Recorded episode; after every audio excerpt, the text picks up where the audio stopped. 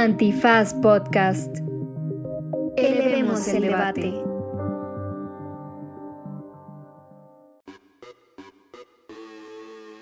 Buenos días, buenas tardes, buenas noches, bonita madrugada o cualquiera que sea la promulgación de algún acuerdo en el diario oficial de la Federación que esté alterando sus mañanas, sus tardes, sus noches, su vida.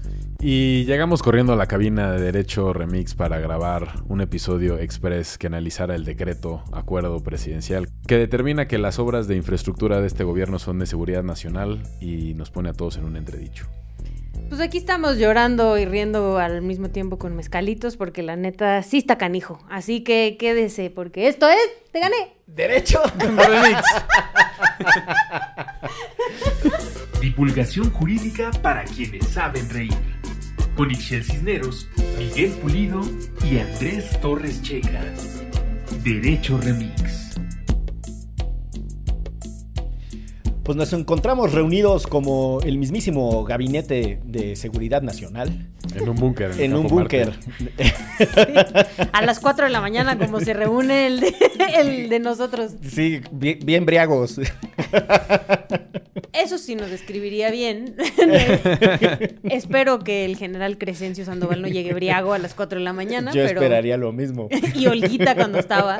ya me la imagino acá. Hasta las chanclas. ¡Uh! Ese vengo del antro, señor presidente. Es que Lucía Riojas me dio un porro y no vamos a dejarlo ahí. ¿no? En algún lugar vi una entrevista con Olguita en donde dice que de su paso por la Secretaría de Gobernación, una diputada le regaló un porro y Lo que tiene lo tiene marcado. Y se lo llevó ahora a su oficina, oficina al. Senado. Ajá. No, que digas, ya- ya perdón, se al Senado, al Senado, sí. O sea, la entrevista era ya ella como presidenta del Senado y hace referencia que en su paso de Segov, una diputada le regaló el porro. Esa diputada marcado. es chida. Es chida. Escuchen el episodio de Derecho Remix que se grabó con eh, Lucía Riojas. Y les decía que estamos reunidos aquí eh, en pleno acto emergente, en un sentido de urgencia y responsabilidad cívica, porque ardieron las redes pidiendo que habláramos del decretazo del señor presidente Andrés Manuel López Obrador. Así que Hashtag hicimos... derecho remix, hashtag decretazo. Sí, sí, ¿no? Y la banda, o sea, colapsó, ¿eh? ¡Colapsó! ¡Colapsó!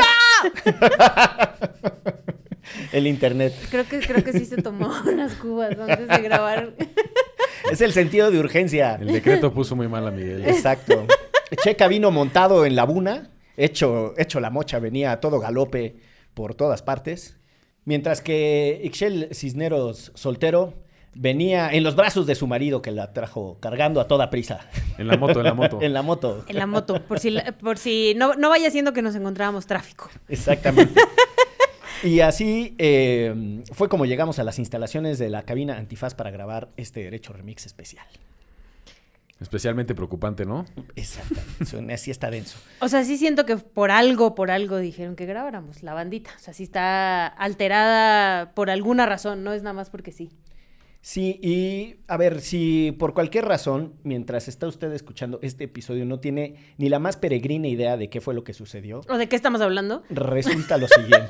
Hubiéramos empezado por ahí. Sí. Eh, eh, más o menos por el año de 1988, Andrés Manuel compitió para ser gobernador de Ah, Tabasco. espérate. Perdió dos veces. Luego hizo el éxodo por la democracia. Fue gobernador de la Ciudad de México, bueno, jefe de gobierno propiamente. Compitió tres veces para la, presidencia de la República. Finalmente la ganó y ya que la ganó, tuvo a bien una buena tarde publicar en el diario oficial de la Federación un decreto que, entre otras cosas, dice que los proyectos del gobierno federal que se consideren estratégicos, con un lenguaje muy ambiguo, por cierto. Dice así. A ver, échatelo. Dice así, artículo primero. Se declara de interés público y seguridad nacional la realización de proyectos y obras a cargo del Gobierno de México asociados a infraestructura de los sectores comunicaciones, telecomunicaciones, aduanero, fronterizo, hidráulico, hídrico, medio ambiente, turístico, salud, vías férreas, ferrocarriles, en todas sus modalidades, energético, puertos, aeropuertos y aquellos que, por su objeto, características, naturaleza, complejidad y magnitud, se consideren prioritarios y o estratégicos para el desarrollo nacional. O sea, Dos Bocas, el Tren Maya, el aeropuerto Sí. Felipe Ángeles, el corredor transísmico y el, el proyecto integral Morelos. Si me apuras más, la verdad es que esa redacción es tan ambigua que... Puede ser todo. Puede ser todo. Porque hay un principio del derecho que dice que donde la norma no distingue, quien implementa y aplica la norma no tiene por qué distinguir. Así es como funciona el derecho. Y si nos permite una vez más la lectura del artículo primero, senadora Cisneros, por favor. Por supuesto, por supuesto. Este, se declara de interés público y seguridad nacional la realización de proyectos y obras a cargo del Gobierno de México asociados a infraestructura de los sectores comunicaciones, telecomunicaciones, aduanero, fronterizo, hidráulico, hídrico, medio ambiente, turístico, salud, vías férreas, ferrocarriles en todas sus modalidades, energético, puertos, aeropuertos y aquellos que, por su objeto, características, naturaleza, complejidad y magnitud, se consideren prioritarios y o estratégicos para el desarrollo nacional. O sea, todo, la calle, la banqueta de mi colonia, ya chingue, no puedo pedir información. Seguridad nacional. Es así no, porque está a cargo de tu municipio. alcaldía, alcaldía. De tu alcaldía. Híjole, sí, está cañón. Está cabrón, porque de arranque, ojo que dice asociados al gobierno federal, o sea, vamos, que diga, sí, ¿no? A cargo del gobierno federal, asociados a, y después enlista las materias. No, dice a cargo del gobierno de México. Bueno, del gobierno de México. Puta, peor. O sea, sí es de una ambigüedad espantosa. Y al final eh, tiene un y, que es y aquellos que por su objeto, es decir, todos los primeros, y además aquellos que por su objeto, relevancia y no sé qué otras chingaderas o prioridades, no sé cuál. Características, naturaleza, complejidad y magnitud se consideren prioritarios y o estratégicos para el desarrollo nacional. Y entonces es súper importante ahí entender que ese y, aquellos, significa que son todos los primeros, más además estos. Que se te ocurran. Los que se te ocurran. Lo que quiero decir es que no es una condicionante que sean solo los proyectos prioritarios. Primer problema de la generalidad del acuerdo. Sí creo que estamos en una, una situación bastante compleja porque es un intento de travesura normativa regulatoria del presidente que... Pero travesurón, ¿no? O sea, no es como que haga una travesurita de un pequeño bebé. Y aparte lo presentó ya en la noche cuando la gente está cerrando su changarro, ¿no? Este se dispone a ver su serie favorita en Netflix y en eso, ¡pum! Tómala. La novela de las siete. Si, si les parece, podemos ir analizando varias cosas del decreto. Uno, primero sería eh, las condiciones de la redacción del acuerdo. O sea, para quienes no lo sepan, eh, las autoridades ejecutivas tienen la posibilidad de regular cómo se comportan eh, y algunas operaciones que realizan a partir de la publicación de decretos. Y los decretos en realidad lo que contienen, como es el caso de este, es un acuerdo que no es otra cosa más que una normatividad de muy baja jerarquía. Para entender qué sería una normatividad de muy alta jerarquía, la constitución sería la norma máxima, ¿no? Estamos acudiendo a una muy cuestionada teoría de que las normas tienen eh, una relación de prioridad y jerarquía unas sobre otras, en donde hay una punta de la pirámide y hay normatividad más baja. La teoría en este momento es irrelevante. Lo que es relevante, en todo caso, es la dimensión democrática de la regulación. Si algo que aprueba el presidente, por sus propios términos, sin necesidad de mayor discusión de nadie, y solo con la rúbrica de sus secretarios de Estado, que por cierto, normativamente no es necesario que lo firmen ahí todos los secretarios de Estado. Yo entiendo que lo firman como una cosa de, mensaje político, de estamos unidos todos en el gabinete con esta visión de que el proyecto de nación tendría que avanzar hacia allá. O sea, no se me ocurre otra razón por la que tenga plasmadas las rúbricas de toda esa bola de sometidos y de personas sin criterio, porque esta es una razón suficiente para renunciar. Que te hagan firmar una chingadera de este también es una razón suficiente para renunciar. Pero bueno. El presidente es, em, eh, es, autónomo, no tiene un contrapeso, no tiene deliberación democrática y pensemos que la aprobación de leyes requiere cierta deliberación democrática y ni se diga la reforma de la Constitución. Entonces, ya de saque, la primera cosa que yo diría, no se dice la primera cosa, si usted está escuchando esto, hable bien, respete el lenguaje, se dice la primera cosa. Debes de decirlo bien. Debes de decirlo, tampoco se dice debes de, como dice Checa todo el tiempo, se dice debes decirlo, quítele ese de en medio. Después de este estas clases del, bien, del bien hablar. Eh, no, pero sí, sí creo que es problemático eso, ¿no? Si les parece como un primer punto de análisis, el hecho de que el presidente utilice una facultad regulatoria para eh, avanzar una agenda tan complicada como es la de los proyectos de infraestructura, que normalmente significan por definición, la tensión entre derechos. Hay mucha tensión entre derechos en los megaproyectos. Hay no digo que se resuelve fácil, o sea, el derecho a la movilidad, el derecho a la inclusión social, el derecho al desarrollo más igualitario en el país, pues la verdad es que podríamos decir que sí existe, pero también existen los derechos de los pueblos indígenas a ser consultados y también existen los derechos a la propiedad privada que algunas personas están haciendo valer en contra de las obras y también existe el derecho de la población a conocer en qué se gasta el presupuesto y un chingo de otros derechos que colisionan normalmente en los megaproyectos. Impulsar eh, esta supuesta norma con agilidad administrativa, que es lo que se pretende o que es lo que tratan de justificar en el gobierno de por qué lo hicieron. Eh, así, a mí, a mí la verdad es que sí me parece de, pues sí, de poco prurito, de, de poco estilo y de poca técnica. Pero además, o sea, démosle un poco de contexto. De contexto. Este, esto viene después de, por ejemplo, un reportaje que sacan en el país de cómo eh, las Fuerzas Armadas, cuando contratan a personas para que realicen diferentes cosas dentro de la obra del nuevo aeropuerto, lo hacen sin este, respetar las normativas, sin pedir licitaciones, sin rendir cuentas, ¿no? en una total y absoluta opacidad. Eh, y ahora se está justificando que puedan hacerlo con este decreto sin que nadie les diga absolutamente nada. Lo que seguramente ocurrió ahí es que la reportera del país hizo una solicitud de información y se enteró que este, las Fuerzas Armadas habían incurrido en, estas trabas ante este, bueno, la, auditoría, que fue quien realmente publica esta información. Y despuésito de esto, o sea, días después de esto, se publica este decreto, ¿no? O sea, de verdad o sea, en ningún lugar uno tendría que ser suspicaz, pero en este país las coincidencias me queda clarísimo que no existen y está tremendo. O sea, ahora sí que yo no lo vi venir. Eh, con todo y lo, que, lo que nos ha pasado con este gobierno, esto sí no lo vi venir. Yo, yo solo abonaría a este contexto lo que mencionaba el presidente en la mañanera de, por qué hacerlo, que también me parece como interesante las razones detrás del presidente de, promover algo así.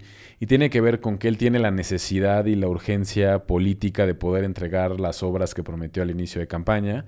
No quiere que se le queden, yo creo que es parte como del legado que él quiere dejar a México, el tren Maya, Dos Bocas y el aeropuerto, creo que esas tres eh, eh, principalmente hablando. Y que ha habido sectores de, la sociedad civil. Eh, que han frenado de diferentes maneras estos, estos proyectos, ¿no? De, un lado, por ejemplo, la Organización Mexicanos contra la Corrupción con una serie de amparos que han frenado y que han frenado o que han estado este, intentando conocer más sobre tanto lo que pasó con el nuevo aeropuerto, que se cerró el de Peña Nieto, como con el Felipe Ángeles. Y del otro lado, organizaciones como Indignación u otras que acompañan a, a comunidades en la península de Yucatán y que han logrado frenar diferentes tramos y eso tiene harto a López Obrador. Recordemos que en varias mañaneras eh, ha tomado la oportunidad para poder señalar a estas organizaciones, a quienes están detrás de ellas, a toda esta conspiración que está moviendo la oposición para que los proyectos no avancen, porque todo es como algo en contra de él. Y ahí está como el, motor detrás de este, este, este decreto que además eh, varias personas en redes sociales corrigen y dicen que no es un decreto, que es un acuerdo. Y, creo que ahí también hay algo interesante sobre el candado que, presenta, porque lo que dice es que en realidad no es un decreto, sino que es un acuerdo interinstitucional y que nada más es para ¿no? Eh, que trabajen mejor entre dependencias algunas instituciones. Y, eso incluso podría complejizar el cómo puedes promover una acción de inconstitucionalidad. Eh, me lo explicaba cierta persona constitucionalista que vive en mi departamento y no paga renta, que es mi hermano. este, este eh, que por ahí puede haber ciertos candados. Y si quieren, ahorita entramos a esa parte. Pero bueno, creo que además, dentro de la justificación viene esto que mencionas, dice, o sea, cierra con esto, que a fin de que la actual administración continúe con la ruta encaminada a impulsar y consolidar los proyectos que nos llevarán como nación a lograr el crecimiento económico y por ello lograr el bienestar social, he tenido a bien expedir el siguiente acuerdo. Y es justo esto que dices, es ya me tienen hasta la madre estas organizaciones que están metiendo amparos y están frenando este, estos megaproyectos que yo prometí y que dije que iba a construir en mi sexenio. Entonces, ahí les va, ahí les va el acuerdo. Y, y ahí eh, también dice como otorga la autorización a las autoridades y a las dependencias para que se puedan ¿no? obtener los dictámenes. Y eso rompe con un montón de procesos que se requieren en este tipo de megaproyectos, como tener una manifestación de impacto ambiental o una licitación, que son parte de los procesos con los que se ha construido un mejor, errático, pero mejor mecanismo de transparencia. Y que además todos estos proyectos o la gran, eh, gran, parte de estos proyectos están siendo delegados al ejército, que no es una institución que brille por ser transparente. Si recordamos en 2014, 2015, después de esta crisis de ejecuciones extrajudiciales y el caso Ayotzinapa, la Sedena decidió reservar la información sobre ejecuciones extrajudiciales, por ejemplo. Lo mismo con el caso Pegasus, tienen años sin informar. Eh, de dónde vienen los contratos, a quién se los entregan. Y en pues, el caso de Yotzinapa. En el caso de Yotzinapa es otro claro ejemplo de que no hay colaboración. Ahora va a ser una prueba cómo la Sedena responde con la Comisión de la Verdad para la Guerra Sucia. Entonces, en ese contexto también la institución que está ejecutando estos proyectos, pues no es transparente. Aunque el presidente diga en la mañanera, tenemos un compromiso con el combate a la corrupción, somos transparentes, somos diferentes a los demás. En la práctica eso no necesariamente se esté reflejando y este acuerdo no, no le da tranquilidad eh, a quienes consideran que esto no es transparente, ¿no? Yo creo que ese es un tema medular de la preocupación general que tienen las personas, que es si la declaración, que es lo que formalmente hace el acuerdo, que dice se declaran como de seguridad nacional, y ya lo que nos leyó Ixchel al inicio de, este bonito episodio especial, em, si eso inmediatamente tiene por efecto que no se pueda conocer la información relacionada con esos proyectos, porque se entiende que una de las causales de reserva justificada de la información es que eh, ponga en riesgo la seguridad nacional. Y aquí sí quiero entrar un poquito un detalle técnico que va a ser muy difícil de subsanar. Eh, déjeme poner un poquito de contexto de historia en este país de la discusión de seguridad nacional y lo tan vacía que había estado hasta, mil, hasta 2003 no había en el marco regulatorio mexicano una definición de seguridad nacional que fuera integral y exhaustiva. O sea, si uno quería saber de qué chingados hablábamos cuando hablábamos de seguridad nacional, había que ir de repente por ahí a unas tesis aisladas de jurisprudencia. No había, en, no había en, el, marco eh, normativo suficientes referencias. Pero la Ley Federal de Transparencia y Acceso a la Información sí incluía que una de las causales de reserva era la que pusiera en riesgo la seguridad nacional. Entonces, en el 2003, el pleno de aquel IFAI, que estaba conformado por Gómez Robledo Verduzco, Juan Pablo Guerrero Amparán, este, ya ni me acuerdo quiénes más estaban, me acuerdo de ellos dos, María Marván, este, me faltan por ahí nombres. Eh, José Octavio López Presa, etcétera. Bueno, ya me están llegando poco a poco. Eh, bueno, pero esas... Cuentagotas. Cuentagotas, exactamente. Eh, ellos, que formaron el primer, el primer pleno del IFAI, aprobaron unos lineamientos de clasificación y desclasificación de información. Y en esos lineamientos de clasificación y desclasificación del 2003, por primera vez en el marco administrativo regulatorio mexicano, se incluyó una discusión eh, bueno, primero hubo una discusión, pero se incluyó en el texto de esos lineamientos qué se entendía por seguridad nacional y qué la ponía en riesgo. Y era pues cuando se obstaculicen las operaciones militares y cuando se permite el ingreso de extranjeros y de agentes que pueden colapsar al gobierno, a los puertos y no sé cuál. Si ustedes tienen un poquito de curiosidad y se van a la publicación de esos lineamientos que se llaman lineamientos generales para la clasificación y desclasificación de información. Ah, están en mi cabecera junto a mi libro de Harry Potter. No, podría esperar que estuvieran en un lugar distinto. En cambio, Excel sí los tiene impresos y enmarcados en, la, sala. en la sala de su casa. Y ahí van a encontrar justo esto, que es la información reservada y esa parte que eh, se refiere justo a menoscabar la capacidad de la defensa territorial y colapsar al Estado y menoscabar las estrategias contra la delincuencia organizada, etc. No hubo otro intento regulatorio propiamente de seguridad nacional, seguridad eh, pública y seguridad interior, sino hasta la aprobación de la ley de seguridad interior que intentaron primero Calderón y después Peña Nieto. Lo que quiero decir con esto es que si hay un concepto manoseado es el de seguridad nacional, casi como el de interés público, en el sentido que son ambiguos, son amplios, la gente no sabe qué significan, etc. Y lo que a mí más me preocupa es que no basta con que el presidente declare que algo es de seguridad nacional para que la persona que está procesando y teniendo la información en sus manos diga, ah, el presidente declaró como de seguridad nacional X eh, proyecto. Entonces, las solicitudes de acceso a la información sobre el presupuesto de ese proyecto la tengo que negar. No, porque la clasificación lo que impide es que pongas en riesgo la seguridad nacional, no que esté relacionado con instituciones de seguridad nacional. Si no, no podríamos ni conocer el nombre del general de la Sedena. Pero sí se las o sea, así de sencillo. No, pero sí así se las gastan. Es el mejor, el, el, mejor pretexto que tienen las instituciones de gobierno para negarte información es para decir que es de seguridad nacional y que gracias por intentarlo. Y entonces tienes que meter tu recurso de revisión y entra el Kitelinay. Y la neta es que si no eres periodista o una organización de la sociedad civil, ya te hueva y no le da seguimiento. Este, pero pues sí, es una de las principales maneras en la que te ponen la primer traba, la piedrita en el zapato. Estoy totalmente de acuerdo. O sea, solo quería insistir en que a pesar de que haya una salida técnica que permitiera la transparencia, etcétera, lo que acaba de decir Ixchel es exactamente lo que va a pasar. Yo leo aquí seguridad nacional a la chingada. Yo no voy a poner en riesgo mi trabajo y yo entiendo a cualquier persona, ahí se ven, información reservada por seguridad nacional, que absolutamente todo. Entonces sí es problemático eh, el sentido del, del acuerdo.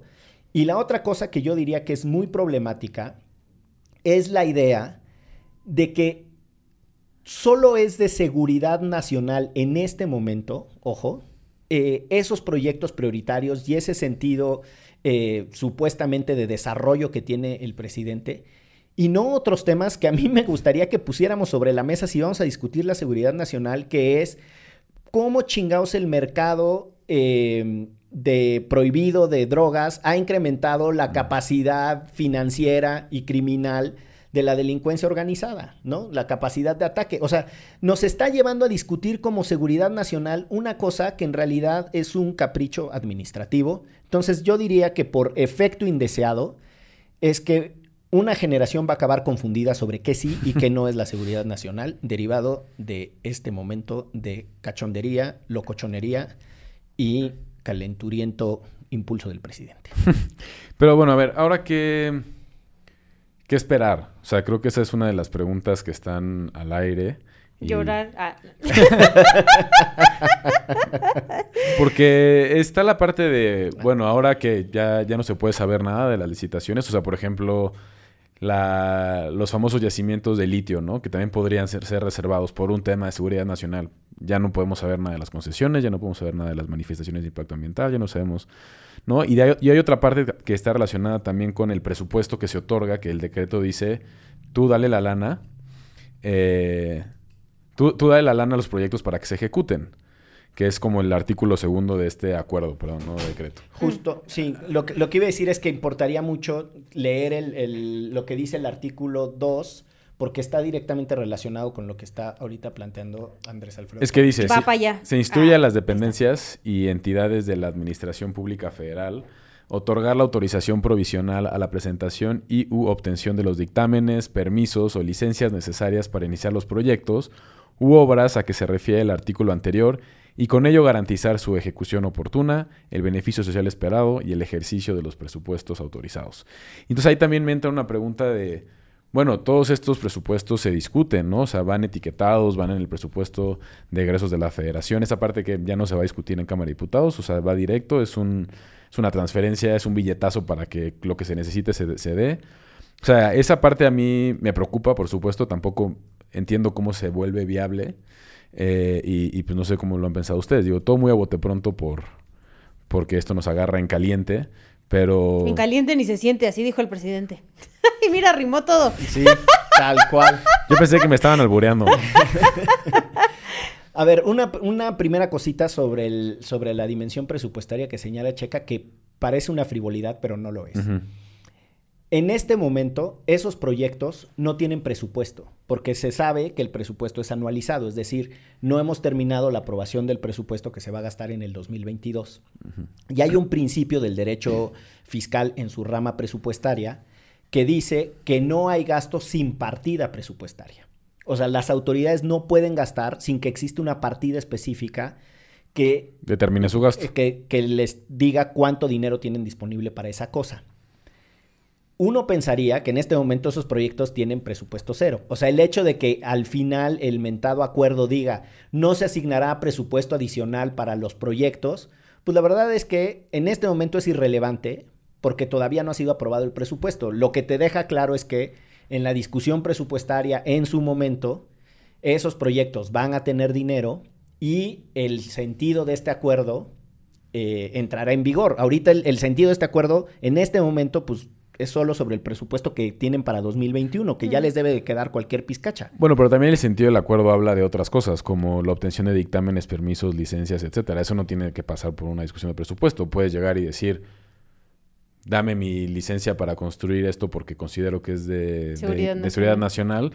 Y te dirían, pues sí, ahí tienes tu licencia, entrele, ¿no? Es que esa es la otra parte. O sea, lo, lo primero que quería decir es que llamas la atención sobre un problema no menor que es ¿Por qué chingados pasan una cosa que dice eh, que estos proyectos dispondrán de presupuesto si no se les ha asignado ningún presupuesto? ¿Qué tal que los diputados se vuelven locos y lo pasan con presupuesto cero? Uh -huh. ¿De dónde saldría el dinero para ejecutar esos proyectos? Lo que quiero decir es, es una fineza, uh -huh. es, o sea, lo que tú acabas de llamar la atención es una fineza regulatoria que es en es, esos proyectos todavía no tienen presupuesto para el próximo año, uh -huh. hasta que no se promulgue el decreto de presupuesto de egresos de la federación. Entonces, el PEF. Eh, sí, ahí hay, una, ahí hay una fineza que podrá parecer una frivolidad, pero solo habla, en todo caso, de lo desprolijo y de lo caótico que es el proceso de aprobación de este acuerdo. La segunda cosa, que es casi tan escandalosa, si no es que hasta más que lo de seguridad nacional, es la instrucción que le da el presidente a todos sus subalternos de emitir licencias sin importar lo que diga la legislación. Eso sí Está es cabrón. gravísimo. Está cabrón. Porque sí podemos... Pero, pero sí te puedes amparar, ¿no? Ante esa... O, Ah, Se va a poner sabroso porque... Se va a poner sabroso, sí. En este momento, ¿cuál sería el agravio que te causa que el presidente dé instrucciones de aprobación de licencias sin ton ni son?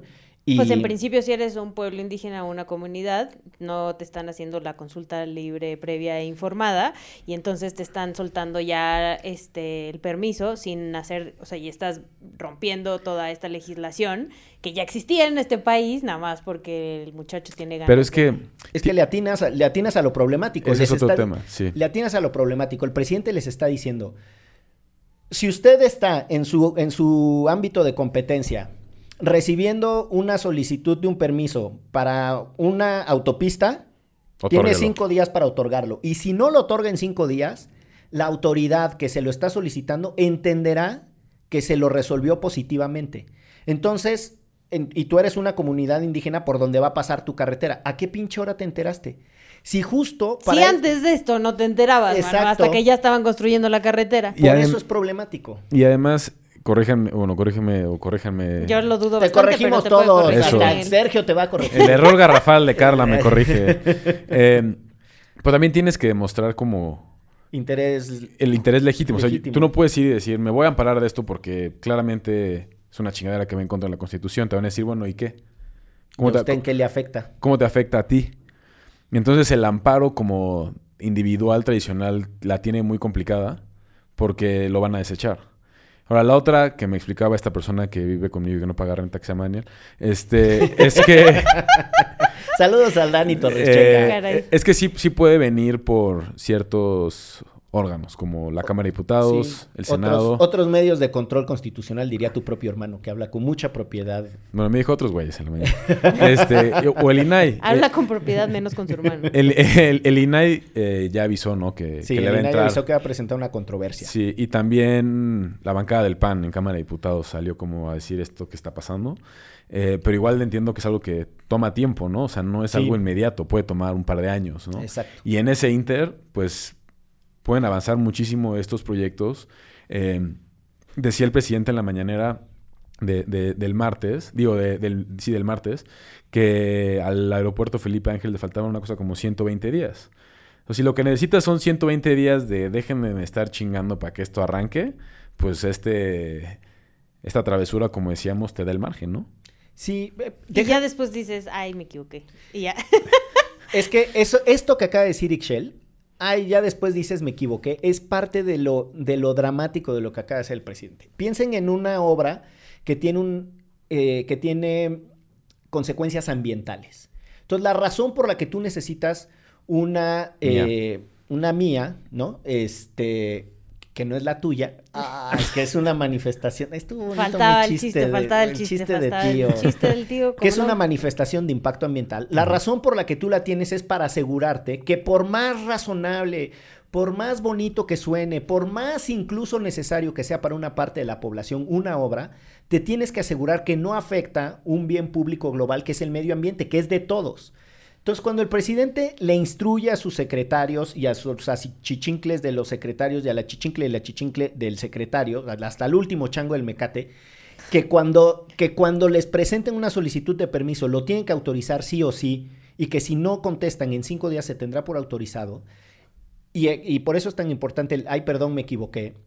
Es que entonces, si toman una decisión que causa un daño que después resulta irreparable, que pudimos haber prevenido, que para Todos eso... los manglares pues sí, en Quintana Roo. Tal cual. O sea, que se chinguen los manglares de Quintana Roo, que, o sea, de verdad, pa- para eso es el derecho regulatorio, para prevenir cosas. Y al volárselo el presidente, lo que está haciendo es poner a un montón de población en riesgo. O sea, que quede clarísimo. La idea de que la obra pública, dirían los abogados más eh, conservadores, prima facie, es decir, por primera razón, o de saque, o así de bote pronto, que la obra pública es buena, pues sí, uno podrá decir, pues genera empleos, permite el desarrollo, es parte Volvemos del- al, al desarrollo Ajá, blan- de hombre blanco privilegiado. uno, uno podría asumir eso, pero pensar que no tiene consecuencias y que nadie tiene el deber de prevenir las consecuencias negativas es absurdo.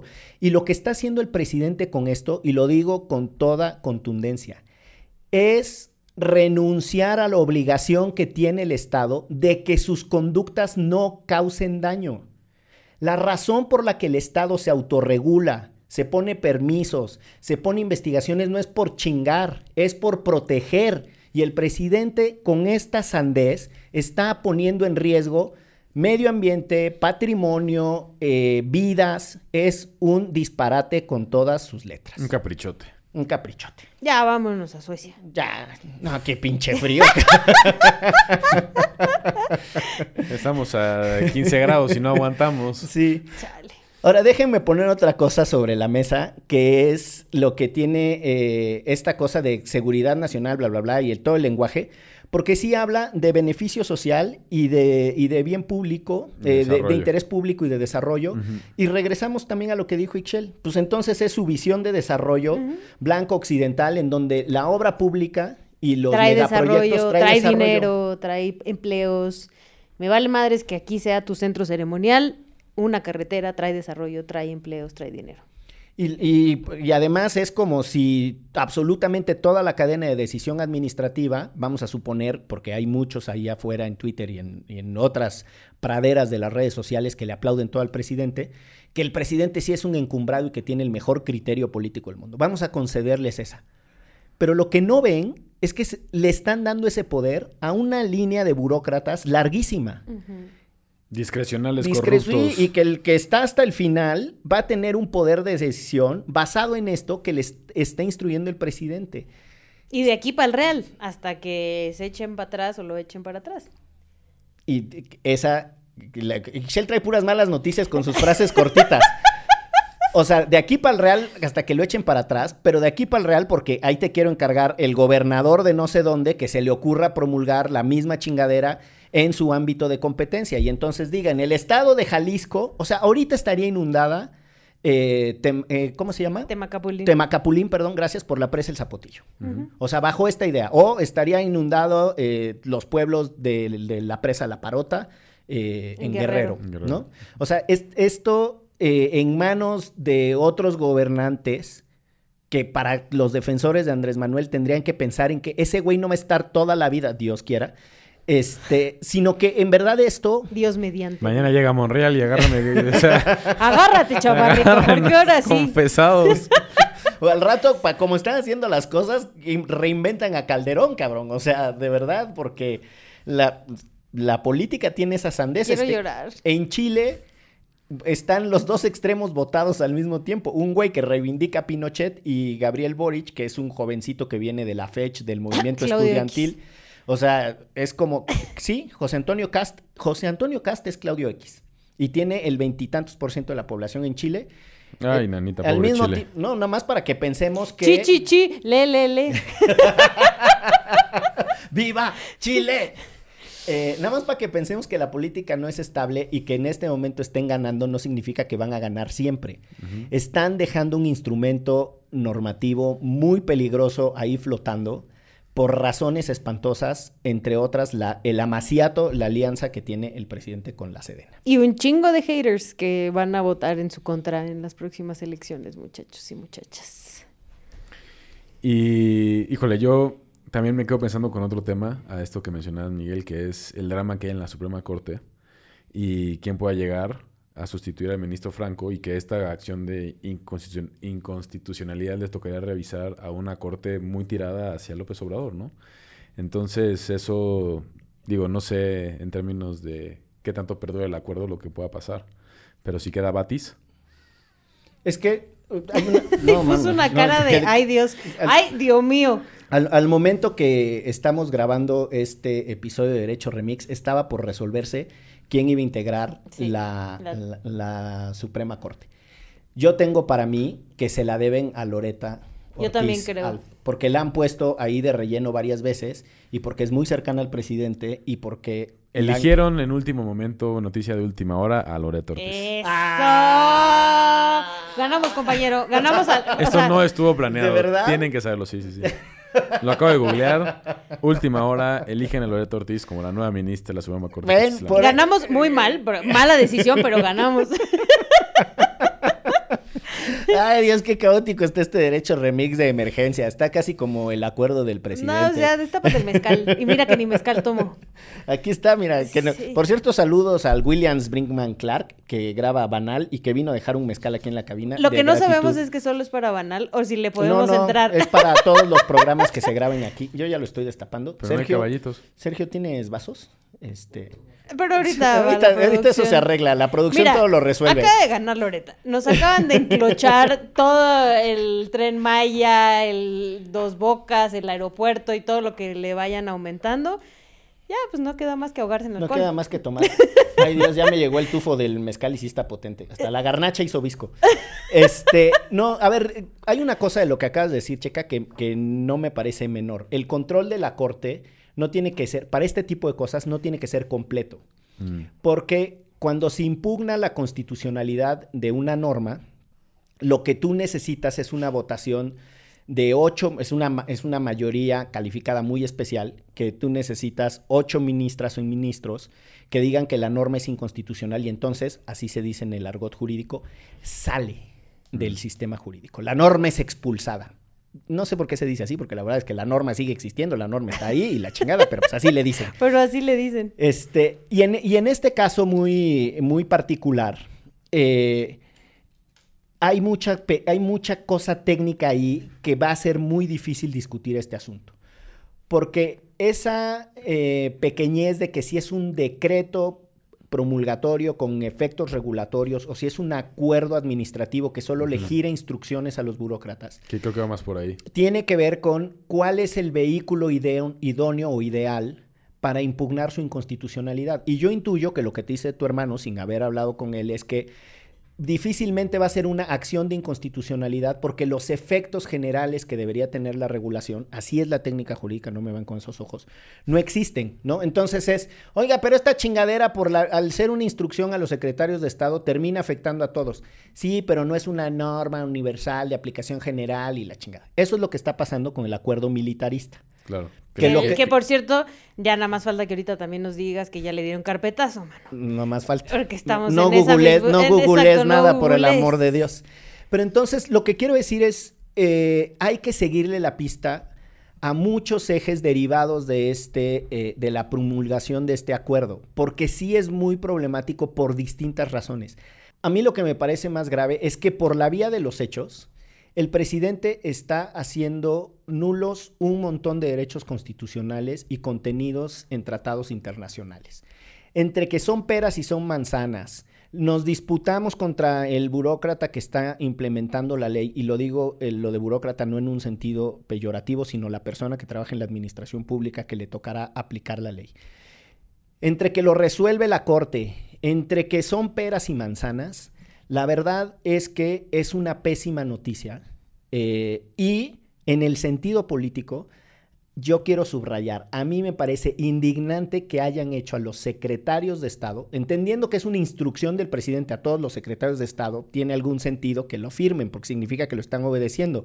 Ahora, el presidente no necesita que le avalen que les está dando instrucciones, basta con que el presidente firme un acuerdo y se lo dirija a todos para que tenga... Eh, fines. Exacto, para que, para que pueda ser de, eh, de cumplimiento obligatorio. Pero el supuesto mensaje político en realidad lo que deja claro es que no hay contrapesos en ese gabinete, que está muy, muy cuesta arriba revertir la alianza del presidente con el ejército, porque él se va a ir, pero nos los va a dejar con presupuesto, con leyes a favor, con el control de instituciones y sin instituciones civiles que sean eh, que- y que sean capaces de sustituirlos en el corto plazo. Quiero ver cómo le vamos a hacer para crear cuerpos civiles que en el supuesto caso que logremos quitarles otra vez al ejército muchas de las funciones y del presupuesto, regresen a administrar eso. Está desprofesionalizando a las instituciones civiles y el acuerdo viene a ser el beso de sangre del presidente con las Fuerzas Armadas. Y además que son los primeros dos que firman, ¿eh? Salen ahí el de Marina y el de la Sedena, los primeritos dos que están sus firmas. Y qué pinche oso para Rosa Isela Rodríguez o para María Luisa Albores o para gente que viene Delfina Gómez, ¿no? De luchas sociales. Qué pinche oso firmar estas madres. He Sí. dicho. Para los que no lo vieron, Michelle casi rompe su celular aventándolo contra la mesa. Yo no sé por qué hicimos caso a la gente en Twitter de grabar este episodio. Ya estamos Todos más- bajoneados, así. Yo iba a ir a nadar, pero ahora voy a ir a pedirme una pizza y echarme una serie triste. Un litro de helado de chocolate para subir el ánimo. Chale. Ah, qué caray. Pues ya, si no hubiera más comentarios adicionales que hacer, eh, yo les agradezco que hayan tenido a bien asistir a esta sesión de urgencia, a esta deliberación. No, hombre, Eh, por los podcast escuchas de Derecho Remix, lo que sea. Los millones de no, hombre, escuchas. sí, por favor. Pues Pues la verdad es que sí, eh, pero digo, saludos a Swapi Palacios 21, que también pidió el episodio, a Iowe. Eh, tienen nombres medio extraños. No crean que son bots, ¿eh? Porque no lo son. a Mrs. Bellman. Ya se puso como Ackerman con Aristegui cuando le dijeron que lo seguían bots. Yo no pago bots. Nadie dijo que tú los pagaras. Te siguen. Sí. Yo no pago. La 4T sí existe. No Indira los CG. Yacir Moreno, eh, Ninfa del Bosque, Luis Eduardo Rivas Martínez, Adri Muro, a mi hermano, ah. ¿Saben qué? Vamos por la cotorriza. Juntos vamos a tumbar a la cotorriza del top de podcast. Juntos mucha- y juntas. Nos motivan, nos motivan a hacer estos episodios, a hacer comunidad. Yo sí quiero agradecerle a la gente que nos escucha y que nos pide los episodios porque hacen llevaderas las noticias como las que nos da el presidente. Apenas así se puede sobrevivir con ánimo y con espíritu. ¿Cuáles son los efectos prácticos de esto si alguien se está preguntando en su vida cotidiana si se va a poder presentar el día de mañana al trabajo como si nada? No tenga usted preocupación, va a poder ir a su trabajo. Si usted está todavía siendo estudianta o estudianto, tampoco se preocupe, va a poder ir a la escuela. La verdad es que eh, es un mensaje más problemático eh, para esas abstracciones que nos tendrían que importar, que es el llamado Estado de Derecho, eh, por una parte. Segundo, es preocupante por el potencial que tiene de aplicación dañina y eso es algo en lo que tenemos que ser honestos. No es que el día de hoy la democracia mexicana se destruyó, es que es innecesario aprobar normas que tienen ese potencial tan problemático y que son eh, tan complicadas para resolver desde el derecho administrativo y desde el derecho constitucional, porque no va a ser fácil resolver este entuerto. Así que eh, con alegría y corazón discuta usted informadamente en redes. Este es un programa de divulgación jurídica, este no es un espacio de academia científica, así es que por favor Llore con nosotros. Ah, ría con nosotros y vámonos porque esto fue... Derecho. Remix. Divulgación jurídica para quienes saben reír. con Ixel Cisneros, Miguel Pulido y Andrés Torres Checa. Derecho Remix.